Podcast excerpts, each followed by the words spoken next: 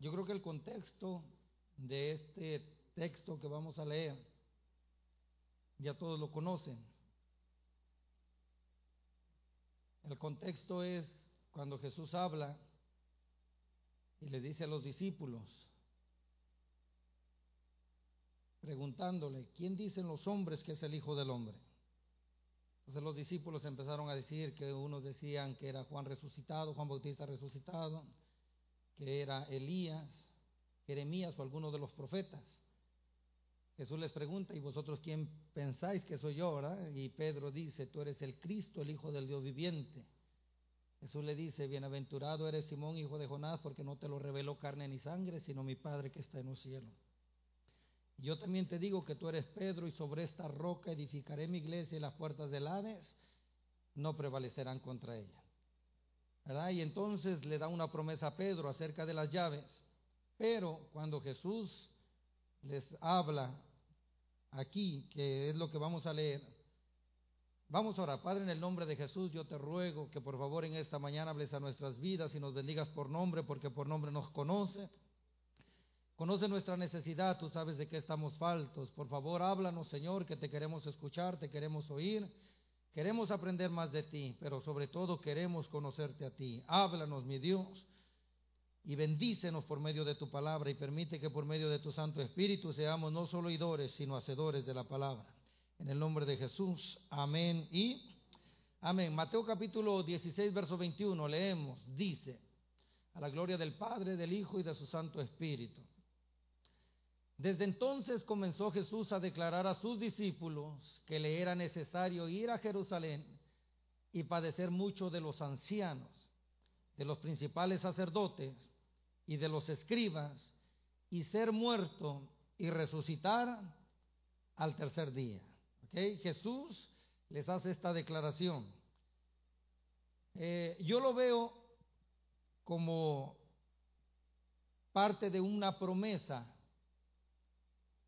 y yo creo que ese, ese tema no lo hemos tocado, eh, porque Jesús todavía ahí no, no ha muerto.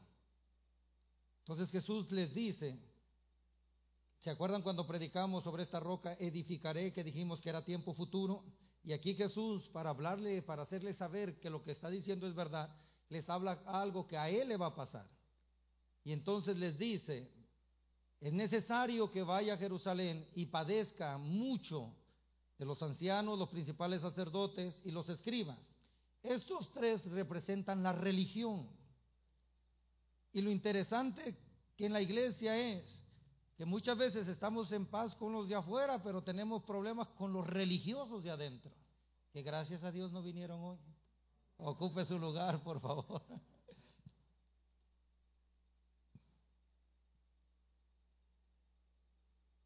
Estos tres representan la religión, que era los religiosos los que iban a llevar a Jesús a la cruz.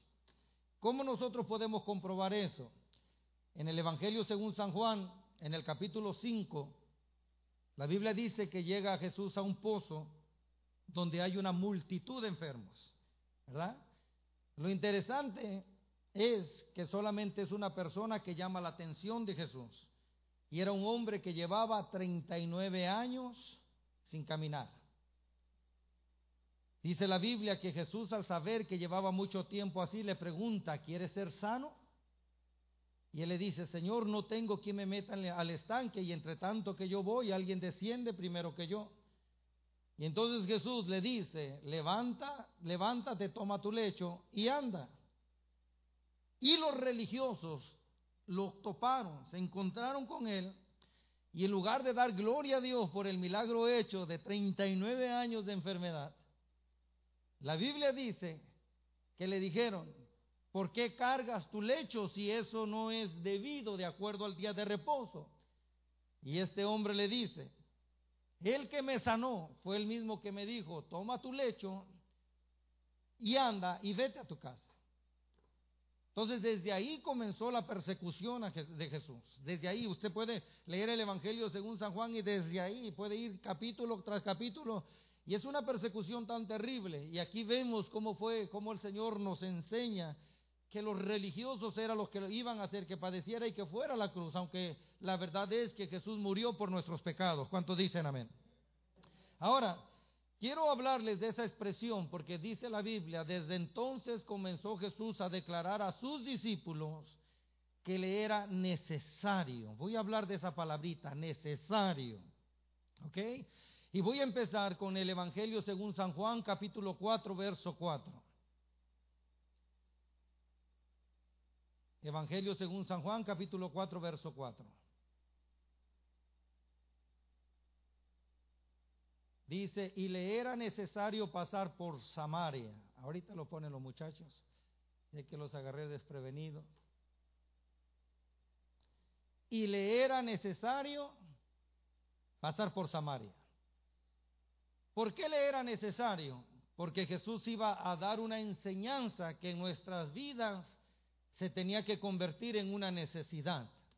Se tenía que convertir en algo que tenía que ser indispensable, no debería de faltar en nosotros. Dice, y le era necesario pasar por Samaria. ¿Por qué le era necesario? La Biblia habla de una mujer conocida como la samaritana. Jesús, cansado del camino, se sienta a la orilla del pozo, eso nos habla de la humanidad de Cristo. Se sienta a la orilla del pozo y dice la Biblia que entonces llega esta mujer para sacar agua del pozo. Jesús habla con ella y le dice, ¿me pudieras regalar agua para beber? Y ella le dice, como tú siendo judío me pides a mí que te dé de beber si entre nosotros no hay relación. Nos parecemos a los de Logos, no nos llevamos bien. Jesús le dice, si conocieras el don de Dios y quién es el que te pide de beber, tú me pedirías a mí. La mujer le dice, Señor, ¿con qué vas a sacar el agua si el pozo es profundo? Jesús le dice, si tú bebes de esta agua volverás a tener sed, pero del agua que yo te daré será en ti una fuente que salte para vida eterna. Ella le dice, Señor, dame de esa agua para que no tenga que venir hasta el pozo. Y Jesús entonces le dice, antes de darte de esa agua tenemos que arreglar un asunto. Háblale a tu marido. Ella le dice, Señor, yo no tengo marido. Jesús le dice, bien has dicho que no tienes marido porque cinco maridos has tenido y con el que ahora vives no es tu marido. Cinco más uno, cinco más uno, seis. En la numerología el número seis es el número del hombre, ¿verdad? Por lo tanto, escuche bien, cinco había tenido y con el que ahora no con el que ahora vivía no era su marido, mas sin embargo era un hombre, eran seis. Y entonces viene Jesús. ¿Por qué? Porque cuando el hombre te falla, viene el número siete que se llama Jesús el Hijo de Dios. ¿Cuántos dicen amén? Cuando el seis te falla, el siete no te va a fallar. Y entonces ella, no queriendo hablar de maridos, quiere, toca el punto de la adoración.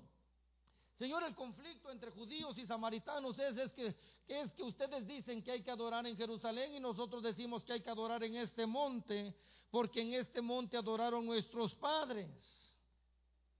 Si usted se va a Génesis capítulo 12, verso 7, la Biblia dice que Dios había levantado, eh, Abraham había levantado un altar para Dios en ese mismo lugar. Génesis capítulo 33, verso 20, Jacob había levantado un altar para Dios en ese mismo lugar. Josué capítulo 8, verso 33, Dios le había dicho a Moisés, cuando entren a la tierra prometida, vas a poner la mitad del pueblo en el monte Val y la otra mitad en el monte Jerezín, y van a repetir las bendiciones y las maldiciones, y todos esos montes estaban en Samaria. Por lo tanto, ella decía, nuestros padres adoraron en este monte. ¿Ok? Y entonces Jesús le dice, ustedes hablan de algo que no saben. ¿Por qué? Porque la salvación viene de los judíos. Y entonces le dice, escuche bien, Dios es espíritu y los que le adoran deben de adorarle en espíritu y en verdad. ¿Por qué? Porque es necesario. Lo que Jesús le estaba diciendo a ella, lo que tú sigues por tradición y por religión no ha cambiado tu vida. Lo que tú sigues por religión y tradición te ha llevado a hacerte daño a ti misma. Por lo tanto, tienes que aprender este principio para acercarte a Dios. Es necesario que conozcas quién es Dios y le adores en espíritu y en verdad. ¿Cuántos dicen amén? Por lo tanto, el cristiano, amados hermanos, la adoración se tiene que convertir en una necesidad. Es necesario que aprendamos a adorar. Por eso, pastor, recuerdo que usted hizo este comentario de cuando una hermana dijo, hoy no me gustó la alabanza, ¿se acuerda? Y entonces le dijeron, qué bueno que no te gustó porque no era para ti, la alabanza es para Dios. Cuando nosotros venimos aquí no es cuestión si me gusta o no me gusta. Cuando nosotros venimos aquí, venimos a adorar al Rey de Reyes y Señor de Señores y tenemos que hacerlo con todo nuestro corazón porque es necesario que lo adoremos así. ¿Cuántos dicen amén? Jesús le habla a los discípulos y les dice, es necesario que vaya a Jerusalén. En mi agenda está que tengo que ir a Jerusalén. No me puedo de ir de este mundo sin pasar por Jerusalén al mismo tiempo que le era necesario ir a visitar a una mujer que el hombre y la religión le habían hecho daño. Ahora, el maestro nos habla también, Mateo capítulo 18, por favor, Mateo capítulo 18, verso número, desde el 1, aunque el punto está en el verso 6, pero desde el 1, dice, en aquel tiempo los discípulos vinieron a Jesús diciendo, ¿quién es el mayor en el reino de los cielos? Llamando Jesús a un niño, lo puso en medio de ellos y dijo, de cierto os digo que si no os volvéis y os hacéis como niños, no entraréis en el reino de los cielos. Así que cualquiera que se humille como este niño, ese es el mayor en el reino de los cielos. Y cualquiera que reciba en mi nombre a un niño como este, a mí me recibe. Y cualquiera que haga tropezar a alguno de estos pequeños que creen en mí, mejor le fuera que, se le colgase al cuello una piedra de molino de asno y que se le hundiese en lo profundo del mar. Escuche bien, verso 7. Hay del mundo por los tropiezos, porque es necesario, diga conmigo necesario. Dice, porque es necesario que vengan tropiezos. O sea, Jesús habla los tropiezos no se pueden impedir. Los tropiezos van a llegar. Pero Dios me libre de serle a usted de tropiezo. Y Dios lo libre a usted de serme a mí de tropiezo. Vea, hay del mundo por los tropiezos. O sea que el mundo va a tener su paga. ¿Ok? Pero entonces le habla en el contexto es a los discípulos. Y entonces le dice, escuche bien, hay del mundo de los tropiezos, porque es necesario que vengan tropiezos, pero hay de aquel hombre por quien viene el tropiezo. Verso que sigue, verso 8. Por tanto, si tu mano o tu pie es ocasión de caer, córtalo y échalo de ti. Mejor te es entrar en la vida cojo manco que teniendo las dos manos o dos pies ser echado en el fuego eterno. El verso que sigue. Si tu ojo te es ocasión de caer, sácalo y échalo de ti. Mejor te es entrar con un solo ojo en la vida que teniendo dos ojos ser echado en el infierno de, de fuego. Si usted se quita un ojo, va a ver mejor que yo, y eso lo aprendí del pastor. ¿Verdad? Porque su pastor tenía un ojo y él, lo veía a usted, cuando lo veía, lo veía con que usted tenía dos ojos y usted nomás veía que él tenía uno. Gloria al Señor. Lo que Jesús está hablando aquí no es de cortar miembros. Lo que Jesús está hablando aquí que hay cosas que te van a doler dejar como si te cortaras una mano, como si te sacaras un ojo. ¿Por qué? Porque si en realidad hablara de los ojos, amados hermanos, créame que cuando... Voy a decir esto con mucho respeto. Pero yo he visto gente que por causa de alguna adicción le han quitado un brazo y con la otra mano sigue haciendo lo mismo. Que con cierto vicio llegaba a cierto lugar, le cortaron una pierna y se las arregla para llegar con una sola pierna al mismo lugar. Lo que el Señor está hablando, amados hermanos, escuche bien. Ay, ya quisiera yo llegar a Primera Tesalonicense, pero eso lo voy a dejar al último.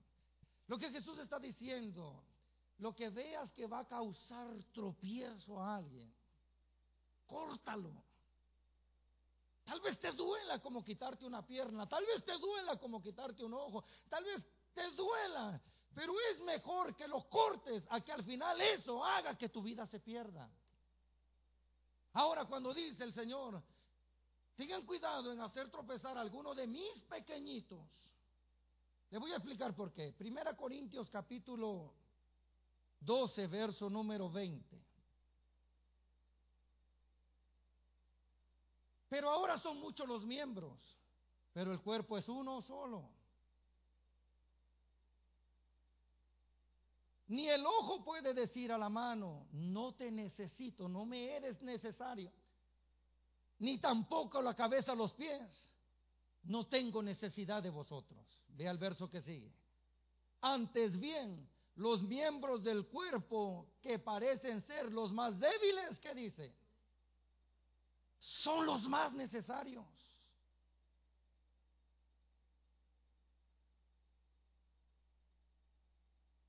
Créame, amado hermano, que hay veces que uno recibe más de los que menos se imaginaba que con los que más contaba uno. Y aquí el apóstol Pablo viene y nos enseña este principio. Todos somos un solo cuerpo miembros de un solo cuerpo. El que veas más débil y más insignificante, y, si, siguiéramos leyendo dice que los, que los que parecen ser más significantes son los que se visten con más decoro. Pero aquí eh, está diciendo que tengamos mucho cuidado. ¿Por qué? Se lo manejo con el contexto, ¿ok? Los discípulos tienen, y se lo expliqué en el mensaje pasado, que en el libro de Lucas capítulo 22 y en el Evangelio según San Juan capítulo 13, cuando Jesús empieza a hablar acerca de su muerte, Lucas dice que tuvieron una disputa, una discusión. Ahora, ¿quién va a ser el mayor? Y entonces en el contexto, porque en el capítulo 18 que estamos leyendo de Mateo, era el, ahora quién va a ser el mayor. ¿Por qué? Porque sabían que Jesús va a morir. Y entonces dice, por querer ser el mayor o por querer tú tener una posición, no hagas menos o no consideres insignificante a un pequeño que va comenzando o por querer una posición, no seas tropiezo a alguien, escuche bien, por querer, por querer lograr algo, tener que destruir a una persona. Es necesario que vengan tropiezos, pero que los tropiezos no los hagamos nosotros. Es necesario que haya envidias pero que los envidiosos no seamos nosotros. No sé si me explico, amados hermanos. Por eso Jesús habla claro y entonces habla del mundo y dice, hay del mundo, pero después habla de los hombres, de nosotros. Y, cuando se usa la expresión hombre, incluye a las mujeres, nos, nos incluye como humanos. Tengamos cuidado en que no seamos, ¿qué? Tropiezo. Es necesario que vengan, dice pero que nosotros no seamos los, los causantes. Por lo tanto, aquí cabe abrir un paréntesis y decir, si en algo yo le he ofendido, perdóneme. Sí, sí, porque se imagina, el mismo apóstol Pablo decía que tanto que se había esforzado para venir a ser reprobado, ¿se acuerda? Porque él mismo entendía la seriedad del asunto. Por lo tanto, es necesario, dice el Señor, Van a venir tropiezos, pero tengan cuidado. Es más, gracias Espíritu Santo. Vaya conmigo, por favor. Mateo capítulo 11, verso primero. Gracias Espíritu Santo, gracias. Mateo capítulo 11. Cuando Jesús terminó de dar instrucciones a sus doce discípulos, se fue de ahí a enseñar y a predicar en las ciudades de ellos. Y al oír Juan en la cárcel los hechos de Cristo, le envió dos de sus discípulos para preguntarle, ¿eres tú aquel que había de venir o esperamos a otro? Respondiendo Jesús les dijo, id y hacer saber a Juan las cosas que oís y veis. Los ciegos ven, los cojos andan, los leprosos son limpiados, los sordos oyen, los muertos son resucitados y a los pobres les es anunciado el Evangelio. Bienaventurado es aquel que dice que Léalo por favor en voz alta, la de tres. Una, dos, tres. Bienaventurado es aquel que no haya tropiezo en mí. Bienaventurado es aquel que no haya tropiezo en mí. Se lo explico. Primera de Pedro capítulo 1, verso 2, porque el primero es saludo y aunque en el, verso 2 todavía dice, léalo usted, ¿qué dice por favor?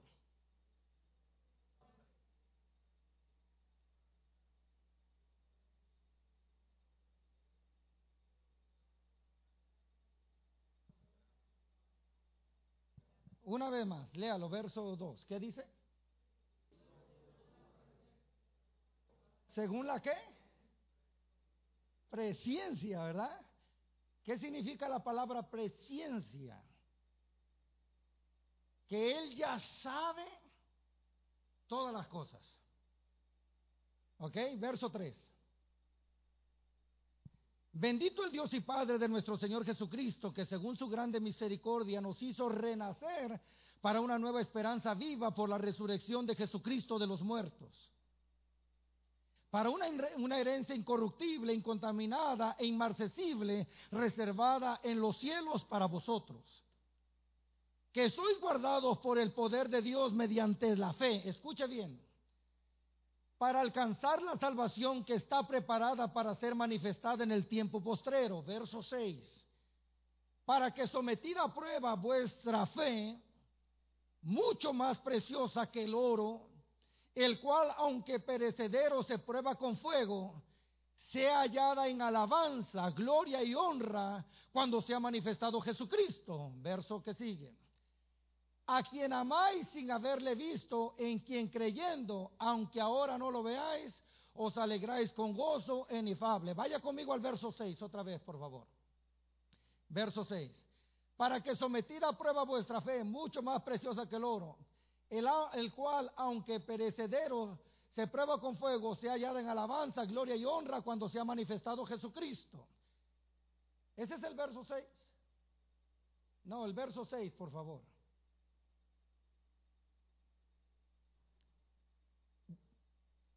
Verso 6, no lo tienen el 6. Ok, yo lo voy a leer. Sí, porque no, digo, se me fue esa palabrita, me equivoqué. Aunque soy humano, yo me equivoco mucho, no se preocupe. Primera de Pedro, capítulo 1, verso 6. Si usted lo puede buscar conmigo también, dice. En lo cual vosotros os alegráis, aunque ahora por un poco de tiempo, ¿qué dice? Si es necesario, tengáis que ser afligidos en diversas pruebas. La pastora que tiene experiencia en enseñar, porque Dios le dio un trabajo donde tenía que capacitar, ¿verdad? Preparar a personas. René, que fue director del Instituto Bíblico en México, pastor que es maestro en la universidad. Su servidor, que fue maestro del Instituto Bíblico de Asambleas Cristianas.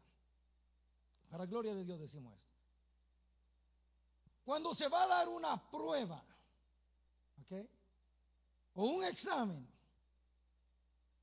los alumnos, en el momento que se dice, ok, la prueba va a comenzar, o el examen va a comenzar, ¿Qué es lo que hace el maestro? ¿El maestro se sale? No. ¿El maestro habla?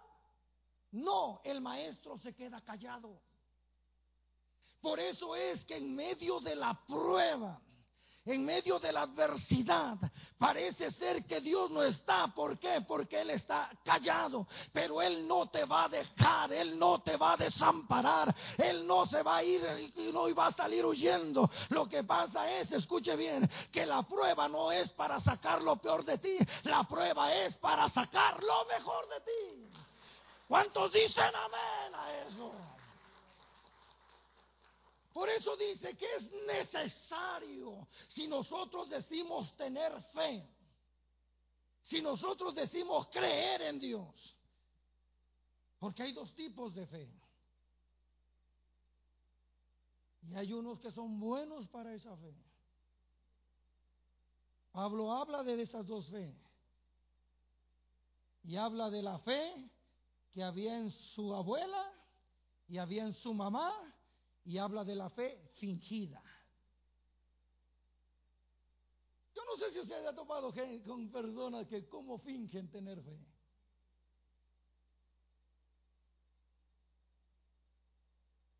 Y si habláramos de otra fe, está la fe de los demonios. Que la Biblia dice, creen y luego hasta nos ganan. Ellos creen y tiemblan. Y hay uno que ya ni tiembla. Yo escuchaba algo que me llamó la atención y dice, yo no sé por qué ahora la gente tiene problemas con usar mascarilla si toda la vida han usado máscara. Y digo, es cierto.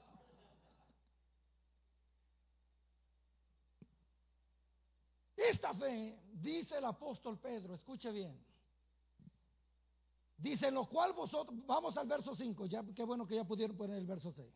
Dice que sois guardados por el poder de Dios mediante la fe, para alcanzar la salvación que está preparada para ser manifestada en el tiempo postrero en lo cual vosotros os alegráis, aunque ahora por un poco de tiempo, si es necesario, tengáis que ser afligidos en diversas pruebas. ¿Para qué son las pruebas? Verso 7. Para que sometida a prueba vuestra fe, mucho más preciosa que el oro, el cual aunque perecedero se prueba con fuego, se hallada en alabanza, gloria y honra cuando se ha manifestado quién? cuando se ha manifestado Jesucristo. Le explico. En el capítulo 2 del libro de Daniel, la Biblia dice que Nabucodonosor tiene un sueño. Llama a sus sabios, la gente inteligente, y les dice, tengo un problema. Hay un sueño que me ha turbado. Y ellos le dicen, no hay problema, cuenta el sueño. Y entonces se le mete el espíritu de cantinflas. Ahí está el detalle, se me olvidó. Entonces ellos le dicen, ¿cómo es posible que quieren la interpretación de un sueño cuando no hay sueño? Y Nabucodonosor se enoja y le dice, entonces ¿para qué los quiero? ¿Para qué me sirve? Y entonces le dice, vayan y resuélvame este asunto. Y como estos hombres no podían eh, darle respuesta, Nabucodonosor se enoja, sé que están haciendo tiempo para que yo me olvide de esto.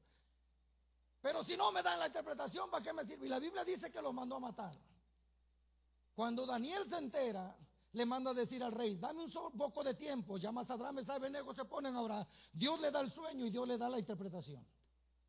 ¿Cuál era el sueño? La estatua gigante, ¿verdad? Que tanto hemos estudiado. Y la cabeza era de oro. Y esa cabeza representaba a Nabucodonosor. Y entonces le dan la interpretación. ¿Qué es lo que hace Nabucodonosor? Queriéndose revelar al Dios soberano que había dado el sueño y había dado la interpretación. En el capítulo 3 empieza haciendo una estatua, no solo de con cabeza de oro, sino con todo el cuerpo. Como diciendo, mi, mi reino no solamente va a ser temporal, mi reino va a ser eterno. Y entonces prepara una grande orquesta y dice, en cuanto suene la música, quiero que todos se postren. La Biblia dice que iba a declarar esa estatua de oro, esa imagen como el Dios en Babilonia, el Dios de Nabucodonosor. Y todos se tenían que postrar. ¿Por qué? Porque para que haya un Dios tiene que haber adoradores. Por eso es que, quería que ellos se postraran. Y la Biblia dice que cuando sonó la música todos cayeron postrados. Pero entonces tres muchachos de ministerio Logo dice que se mantuvieron en pie y no se postraron. ¿Por qué? Porque ellos estaban convencidos que su fe estaba siendo probada, que iba a ser pasada por fuego, pero que el Dios verdadero estaba con ellos. ¿Cuántos dicen amén a eso? Esos jóvenes pudieron haberse, en el, haberse metido en el montón, haber seguido la ola. Tal vez hubieran dicho, no se va a notar la diferencia. Si ellos lo hicieron, lo hacemos nosotros. No, ellos dijeron, tenemos un Dios al cual nosotros adoramos. Y entonces llegan unos informativos y le dicen, Nabucco, ¿qué crees? Hay tres que no se han postrado ante la estatua. Nabucodonosor se enoja Y entonces llama a estos muchachos y les dice, les voy a dar otra oportunidad, que en cuanto suene el címbalo, en cuanto suenen los instrumentos, y me encanta lo que hace Sadrán Mesaya Benaego, porque le dicen, escuche bien, no es necesario, en otras palabras, no pierdas el tiempo en decirnos esto, porque el Dios que nosotros adoramos tiene poder para librarnos del fuego, pero si no nos libra, aún así solamente a Él adoramos adoraremos. Alabado sea el nombre del Señor. Por lo tanto, amado hermano, escuche bien. Jesús dijo, bienaventurado aquel que no haya tropiezo en mí, en medio de la prueba. Cuando la prueba esté tocando tu vida, acuérdate que el maestro no se ha salido. El maestro tal vez esté guardando silencio como la cananea, pero no diga, escuche bien, no uses eso como tropiezo, úsalo como algo que te va a traer una grande victoria. Yo no sé si a usted le ha pasado que en algún momento de su vida usted se ha sentido solo. Creo que nomás a mí me ha pasado. A ver, levante la mano todos aquellos que alguna se han sentido solos. Cuando tú te sientas solo o te sientas solo, escucha bien, es el mejor momento para venir a Dios. Se lo explico. Éxodo capítulo 34, por favor.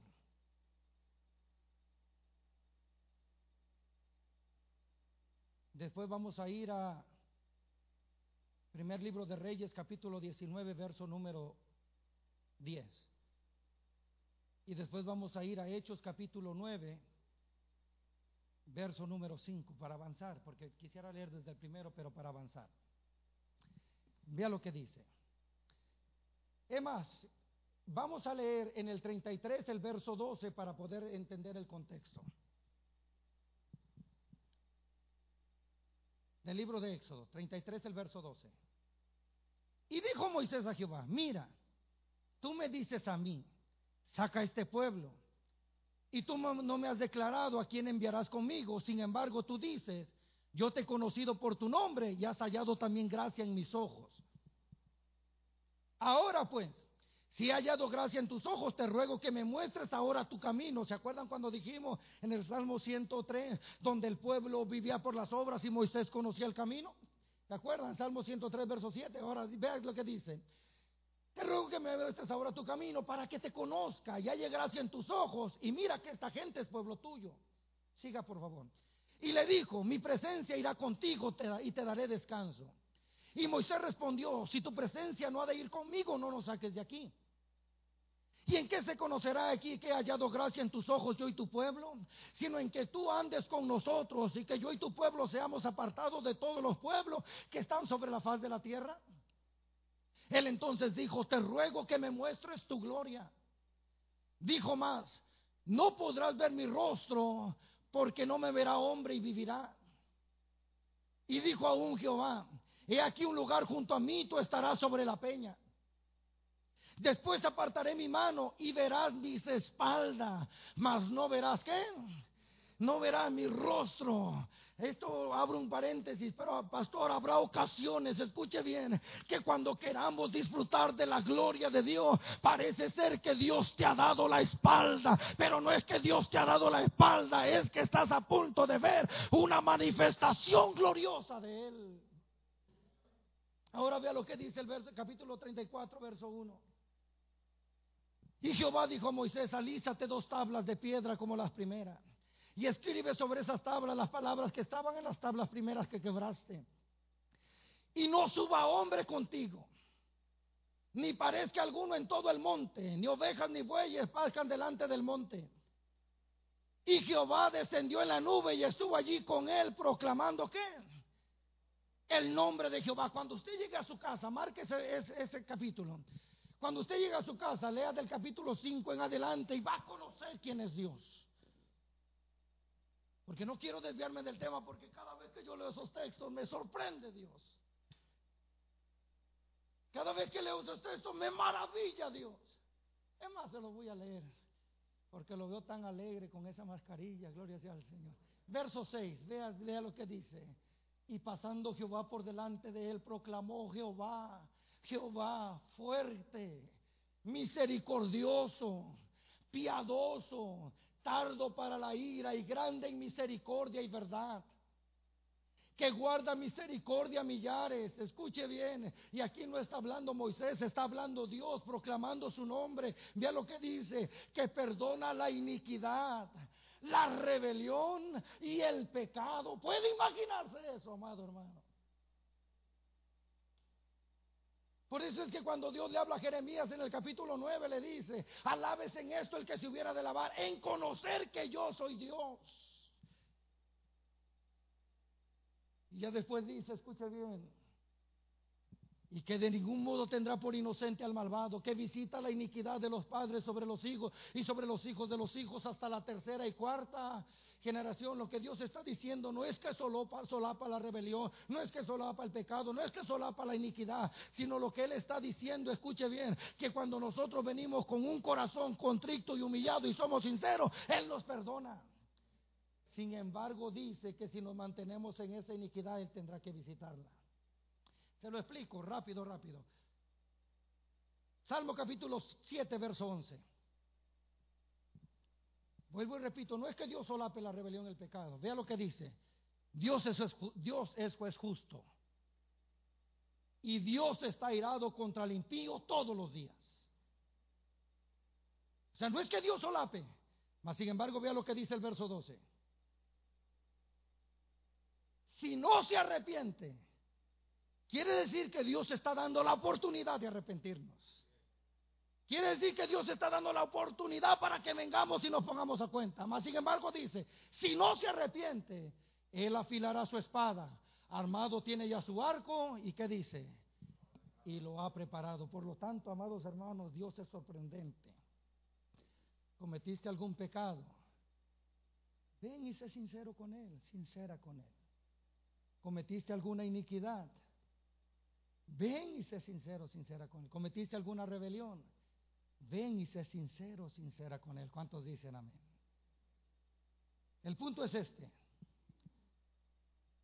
que Moisés había experimentado muchos milagros, había visto la mano de Dios obrando a favor de él. Había visto milagros, amados hermanos, visuales que no se los habían contado, sino que él los había experimentado, pero él no conforme, él no satisfecho, le dice a Dios, yo quiero ver tu gloria. Y entonces Dios le dice, ¿quieres ver mi gloria manifestado? Vamos a manejar este principio. Te quiero a ti solo, no quiero contigo a nadie a tu alrededor. Por lo tanto, cuando te sientas solo, es cuando debes de venir a tu Padre que está a punto de mostrarse su gloria gloria. Alabado sea el nombre del Señor. Oh, bendito, yo siento a Dios en esta mañana.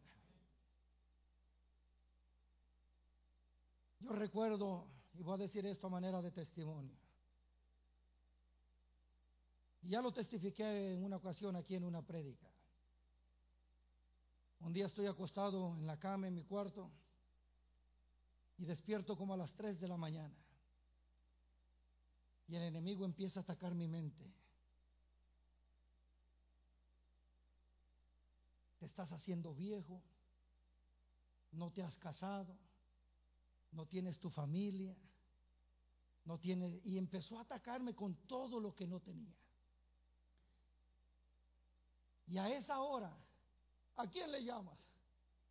Ni de llamarle a René capaz que a otro día me reprende.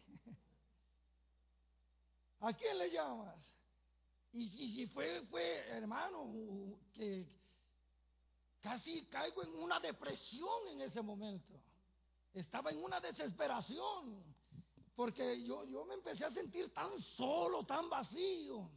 Y entonces lo que hice fue tirarme de rodillas y empecé a darle gracias a Dios por todo lo bueno que Él me había dado.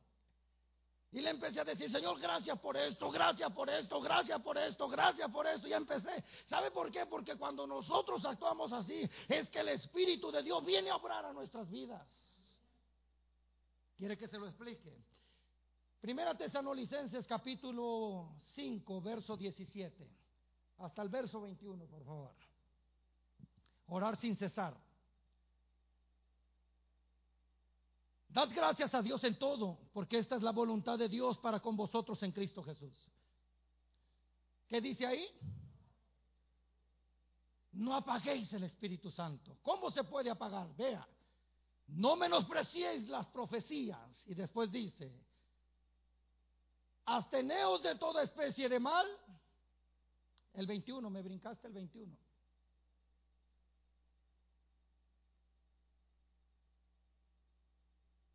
Ese es el 20, el 21. No te preocupes, yo sé que también la computadora conmigo se pone nerviosa. ¿Alguien tiene ahí? Primera Tesalonicenses capítulo 5, verso 21. Nadie lo, nadie lo tiene. No, yo lo busco, no se preocupe. Ahí está. ¿Qué dice? Examinarlo todo y retener qué? Lo bueno. Jesús dijo, bienaventurado el que no haya tropiezo en mí. ¿Verdad? ¿Por qué Jesús dijo eso? Por lo que Juan Bautista estaba pasando.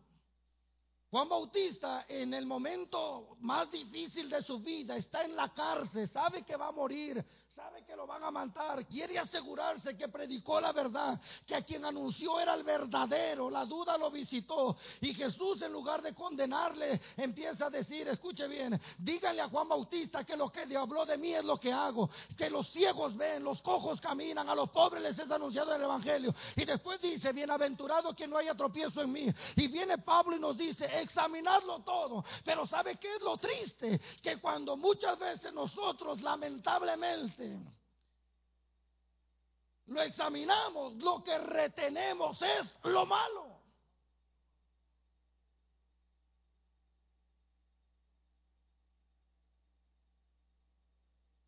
Ay, puedo predicar.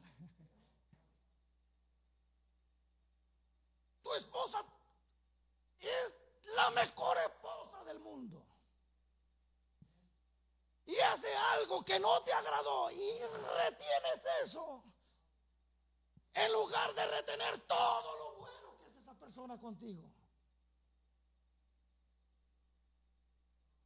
En medio de la adversidad, de la prueba, de la lucha, nos enfocamos y estamos reteniendo el momento que estamos pasando y eso es lo que nos está afligiendo. Cuando en realidad, como decía Stephanie, tenemos que ver las manifestaciones de Dios de acuerdo a su nombre. Te quedaste sin trabajo, es porque solamente conocías a Dios como Salvador, pero ahora quiere que lo conozcas como proveedor. Te visitó la enfermedad, quiere que lo conozcas como sanador. Retén lo bueno. Amados hermanos, hay personas, y me voy a meter ahí para no dejarlo solo, aunque estaría bien dejarlo solo para que experimenten la gloria de Dios.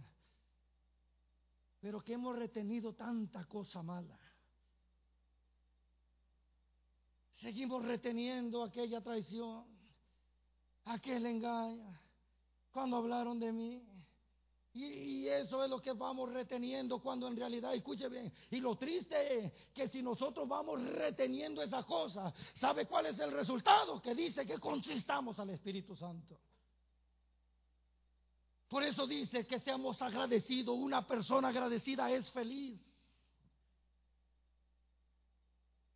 ¿Por qué? Porque examinas todo. Estoy pasando un momento de prueba, estoy pasando un momento de aflicción. No debo quejarme porque Dios permitió que me pasara esto, porque Dios dejó que esto me sucediera, porque Dios trajo a esta persona. No, no fue Dios. El proceso ahí analiza, examínalo y di, Dios va a traer algo mejor. Te quitó un Saúl porque te trae un David. Te quitó un Judas porque te trae un Pablo. Vienen cosas mejores para ti. ¿Cuántos dicen amén? Alabado sea el nombre del Señor. Quisiera entrar en su corazón y decirle, me estoy explicando. En momentos de adversidad, lo que para ti es un problema, para Dios es una oportunidad de mostrar su gloria. El último culto que tenemos, que tuvimos, mi esposa abrió el servicio leyendo acerca de los dos fundamentos Y algo que dijo ella que tocó mi corazón es, dice que porque puede venir la lluvia, puede venir el río y puede venir el viento, pero la roca sigue siendo la misma. Y digo, es cierto, cuando nosotros estamos en esa fe, las adversidades que están llegando, amado hermano, obrarán a favor de nosotros. Gloria a Dios por esos tres que dijeron amén. Me da gusto si no está pasando por una adversidad, pero como dijo la pastora, la vida es de los que ya pasaron, los que están pasando y los que van a pasar. Pero espero que cuando la pasemos tengamos esta seguridad, esta certeza. Escuche bien, no hallemos tropiezo en Jesús. No pensemos que Jesús es el causante, siendo al contrario, entendamos que si nuestra fe está siendo probada es para sacar lo mejor de nosotros. ¿Cuántos dicen amén?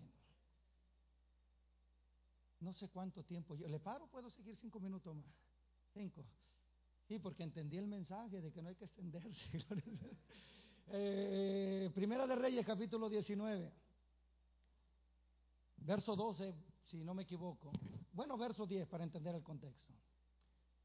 Él respondió, he sentido un vivo celo por Jehová, Dios de los ejércitos, porque los hijos de Israel han dejado tu pacto, han derribado tus altares y han matado a espada a tus profetas, y solo yo he quedado, diga conmigo, y solo yo he quedado. Dígalo fuerte, y solo yo he quedado. Dice, y me buscan para quitarme la vida. Verso que sigue. Él le dijo, sal fuera y ponte en el monte delante de Jehová. Y aquí que Jehová pasaba.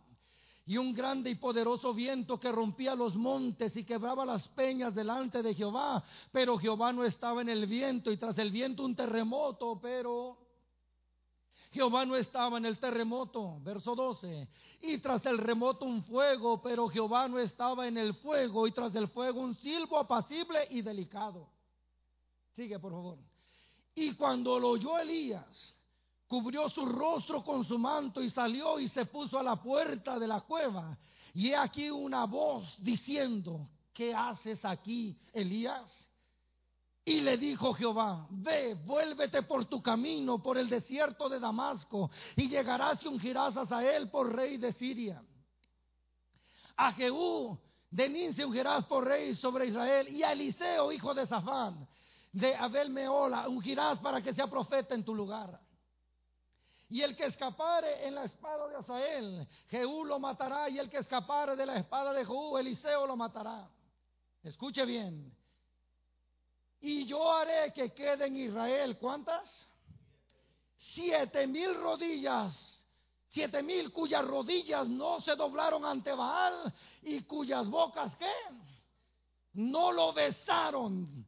Cuando llega un momento donde tú te sientes solo, donde el enemigo piensa que va a poder acabar contigo, es el momento, escucha bien, donde nosotros tenemos que hacer lo que hizo Moisés, ir a la presencia de Dios y hacer lo que hizo Elías, estar en la presencia de Dios, porque cuando estás en la presencia de Dios, se te revela también donde te has equivocado, donde has fallado. Elías pensó que estaba solo, pero Dios le dijo, no, hay siete mil que todavía no doblan sus rodillas ni han besado a Baal. Cuando estás solo con Dios también se te revela quién eres tú.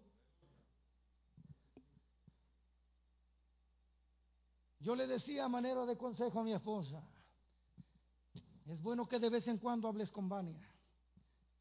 Y se me quedó viendo como diciendo, este ya está loco. Pero hermano, no hay quien te conozca mejor que tú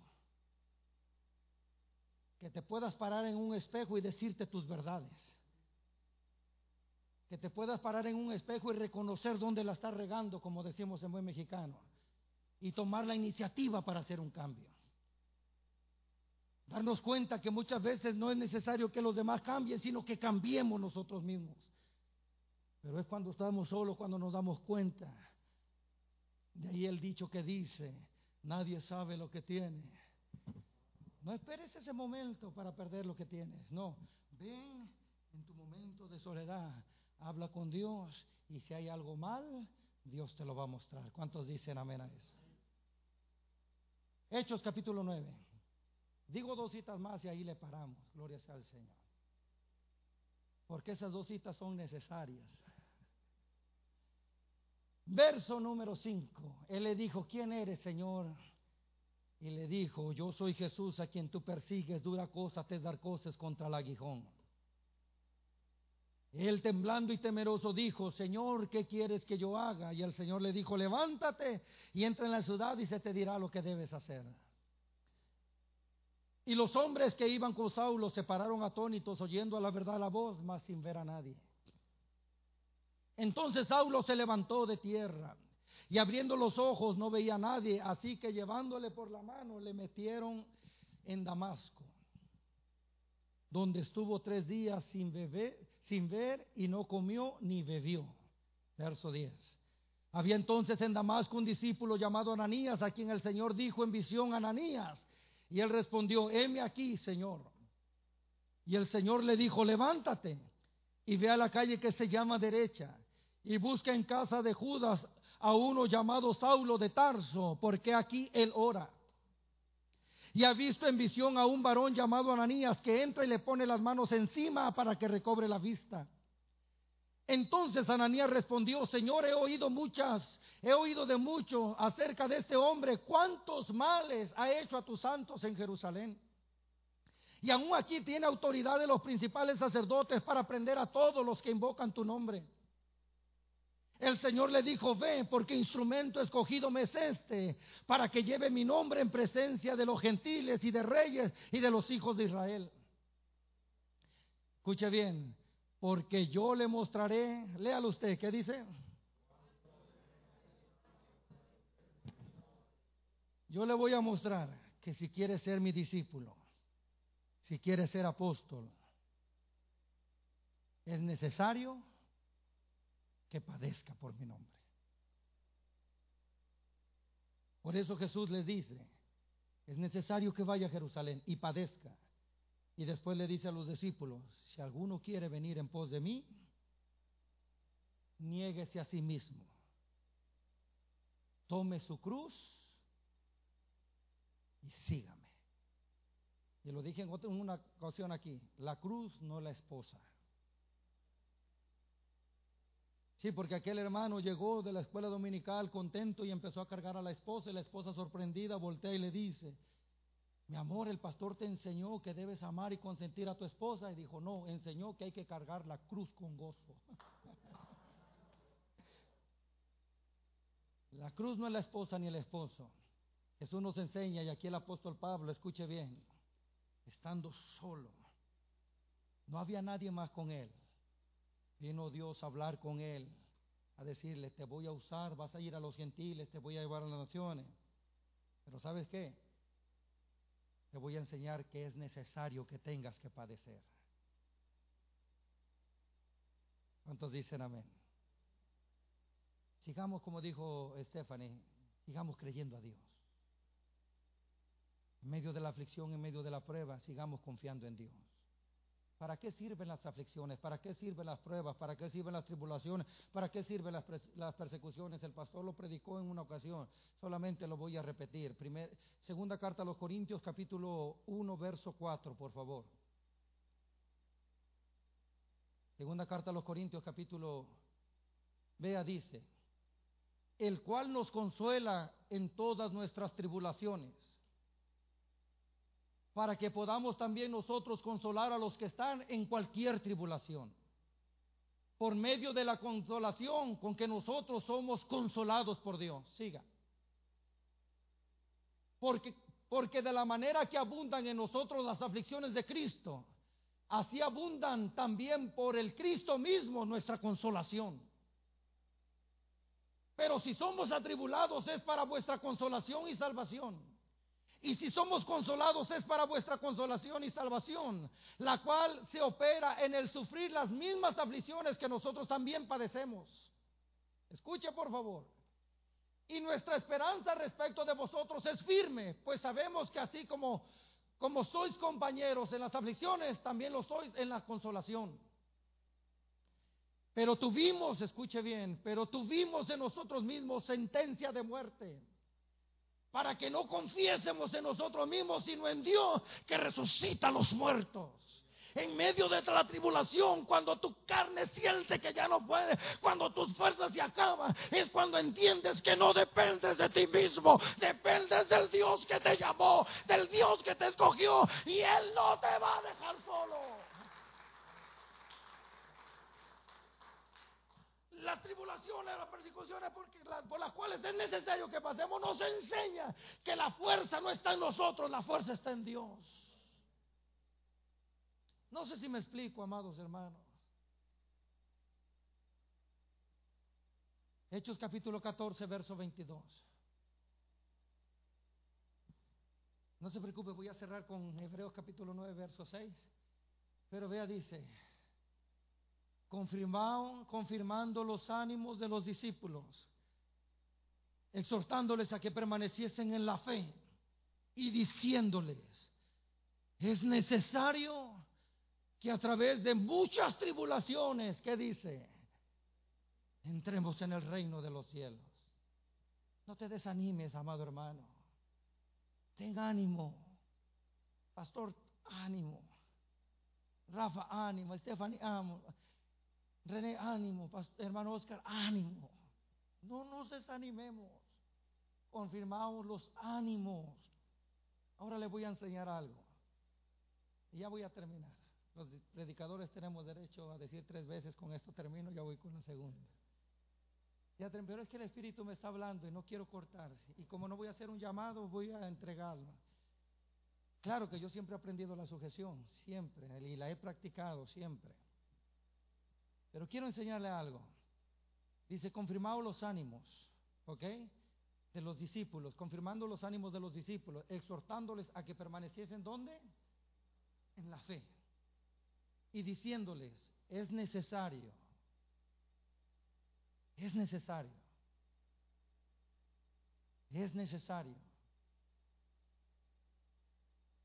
es necesario que a través de muchas tribulaciones, entremos en el reino de los cielos. Números capítulo 21, verso 4, por favor. Verso 3 y, y de ahí le seguimos. Verso 3.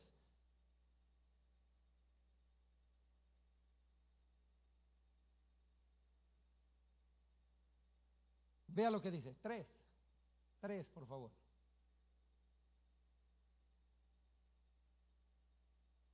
Y es que me estoy extendiendo es por culpa de Jonathan. Vea lo que dice. Y Jehová escuchó la voz de Israel. Y entregó al cananeo y los destruyó a ellos y a sus ciudades y llamó el nombre de aquel lugar Orma. Sigue. Después partieron del monte de Or, camino del Mar Rojo, para rodear la tierra de Don. ¿Y qué dice ahora? Y se desanimó el pueblo. ¿Qué pasó? Se desanimó. Y vea lo triste cuando uno habla desanimado. Verso que sigue. Y al el pueblo contra quién? ¿Cuánta gente que no, Esteban, que se ha desanimado, se van renegando de Dios y hablando del pastor?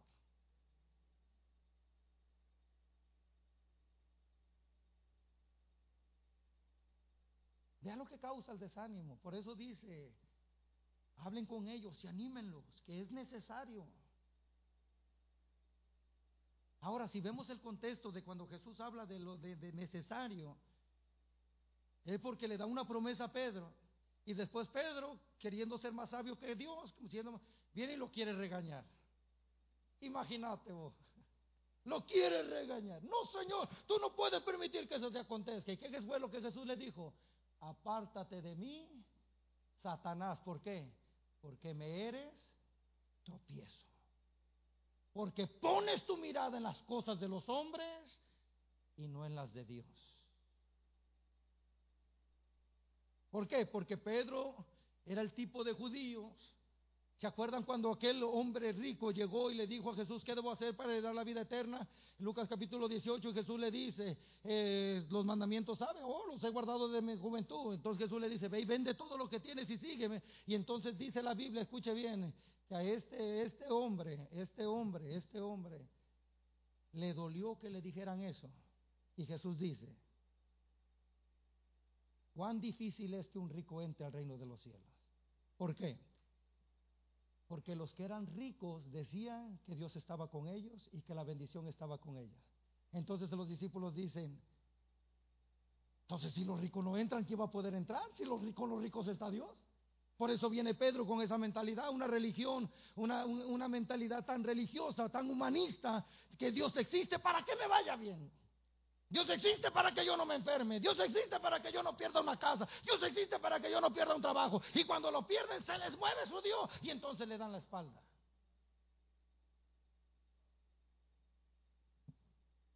Nahum 1.7 dice, Jehová es bueno. ¿Alguien se sabe ese texto? Jehová es bueno. Pero me sorprende la parte que sigue. Fortaleza en el día de la angustia. Significa que aunque Dios es bueno, habrá días de angustia. Y entonces dice, y Él conoce a los que en Él confían. Salmo 23, Jehová es mi pastor. Y aunque Jehová sea mi pastor, pasaré por valle de sombra y de muerte, pero entenderé que no debo de temer porque Él está conmigo.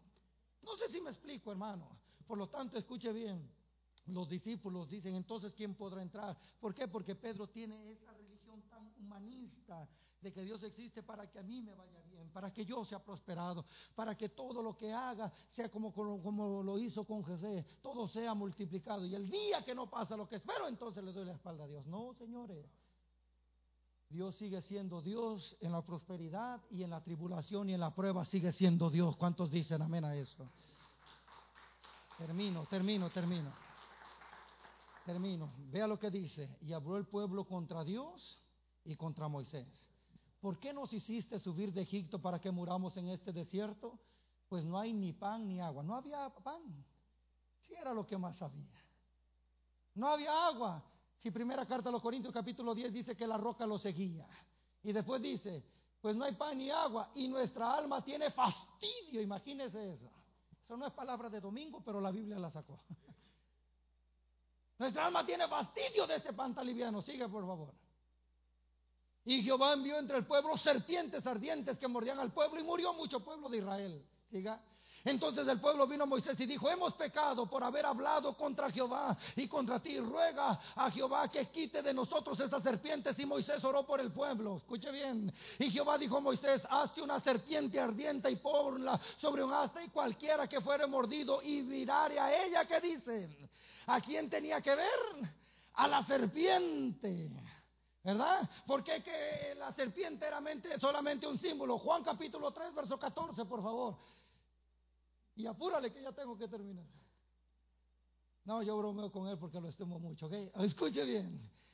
Y como Moisés levantó la serpiente en el desierto, escuche bien, si es necesario, ¿qué dice? Que así es necesario, ¿sí o no? Así es necesario que el Hijo del Hombre sea levantado. Escucha esto, cuando el desánimo llegue a tu vida, cuando el desaliento quiera tocar tu corazón, cuando el desánimo quiere tocar tu alma, ven a Cristo, alabado sea el nombre del Señor, que Él es quien te da vida, que Él es quien te sostiene. Juan capítulo 12, verso 32, termino. Juan capítulo 12, verso 32. Escuche bien, escuche bien. Esto es para que usted dice, y yo, si fuere levantado de la tierra, ¿qué dice? a todos atraeré a mí mismo. En otras palabras, si dice el Señor, si yo soy levantado, quieres ver la victoria en tu hogar, la victoria en tus hijos, la victoria en tu familia, levanta a Cristo, levanta el nombre de Cristo, exalta el nombre de Cristo en medio de la prueba, la tribulación y la enfermedad, levanta a Cristo. Ahora sí termino, Hebreos 11:6. Y puede ir subiendo, pastor, del ejército para que. Pastor, porque ya terminé. Perdone que me extendí un poquito. Hebreos 11:6, escuche bien, lo tiene. Hebreos 11, se atreve a leerlo conmigo. Porque la fe viene por el oír y el oír por la palabra. Escuche bien, Hebreos capítulo 11, verso 6. Pero sin fe es imposible agradar a Dios. Por eso es que el consejo es manténganse en la fe. Porque sin fe es imposible agradar a Dios. ¿Y ahora qué dice? Porque es necesario, diga conmigo necesario. Dígalo otra vez, necesario. Dígalo otra vez, necesario. Dice, porque es necesario que el que se acerca a Dios crea que le hay crea que es verdadero, crea que existe, crea que Dios es real. Dios es más real que cualquier adversidad, que cualquier diagnóstico. Dios es real que tú, más real que tú mismo. Dios es verdadero. ¿Cuántos dicen amén? Porque es necesario que el que se acerca a Dios crea que le hay. Y no solamente eso, sino que dice, y que es galadornador. En otras palabras, Él recompensa a aquellos que le buscan. Imagínese que Dios tan maravilloso. Tú me buscas, yo te recompenso. Tú me buscas, vas a recibir una recompensa de parte de mí. Pero para eso es necesario creer que Él es real y verdadero. Termino con unas palabras que dijo el doctor David Jeremiah. Él dijo, en medio de la tormenta los discípulos sabían que Jesús estaba ahí pero no sabían el poder que tenía. Y entonces dijeron, maestro, no tienes cuidado que perecemos. Y Jesús se levantó y calmó la tormenta. Y el problema de la iglesia ahora es que sabemos que Jesús tiene poder, pero no sabemos si está con nosotros. Pero si sabemos que Él está con nosotros, ¿cuántos saben que para Dios no hay nada imposible? Póngase de pie, por favor. Ay, qué bueno es Dios. Qué bueno es el Señor. Créame que cuando con mensajes como estos, mi vida se edifica. Yo me acuerdo, pastor, cuando usted testifica que Jackie le dolía, parece que el estómago y le llevó el aceite para que orara por ella. Yo hago lo mismo con mi niña, con mi niño, cuando le dan esos coliquitos. Le digo a mi esposa antes, sí, Dios obra a través de la medicina. Y yo creo en eso. Pero le digo, pero primero vamos a hacer una oración.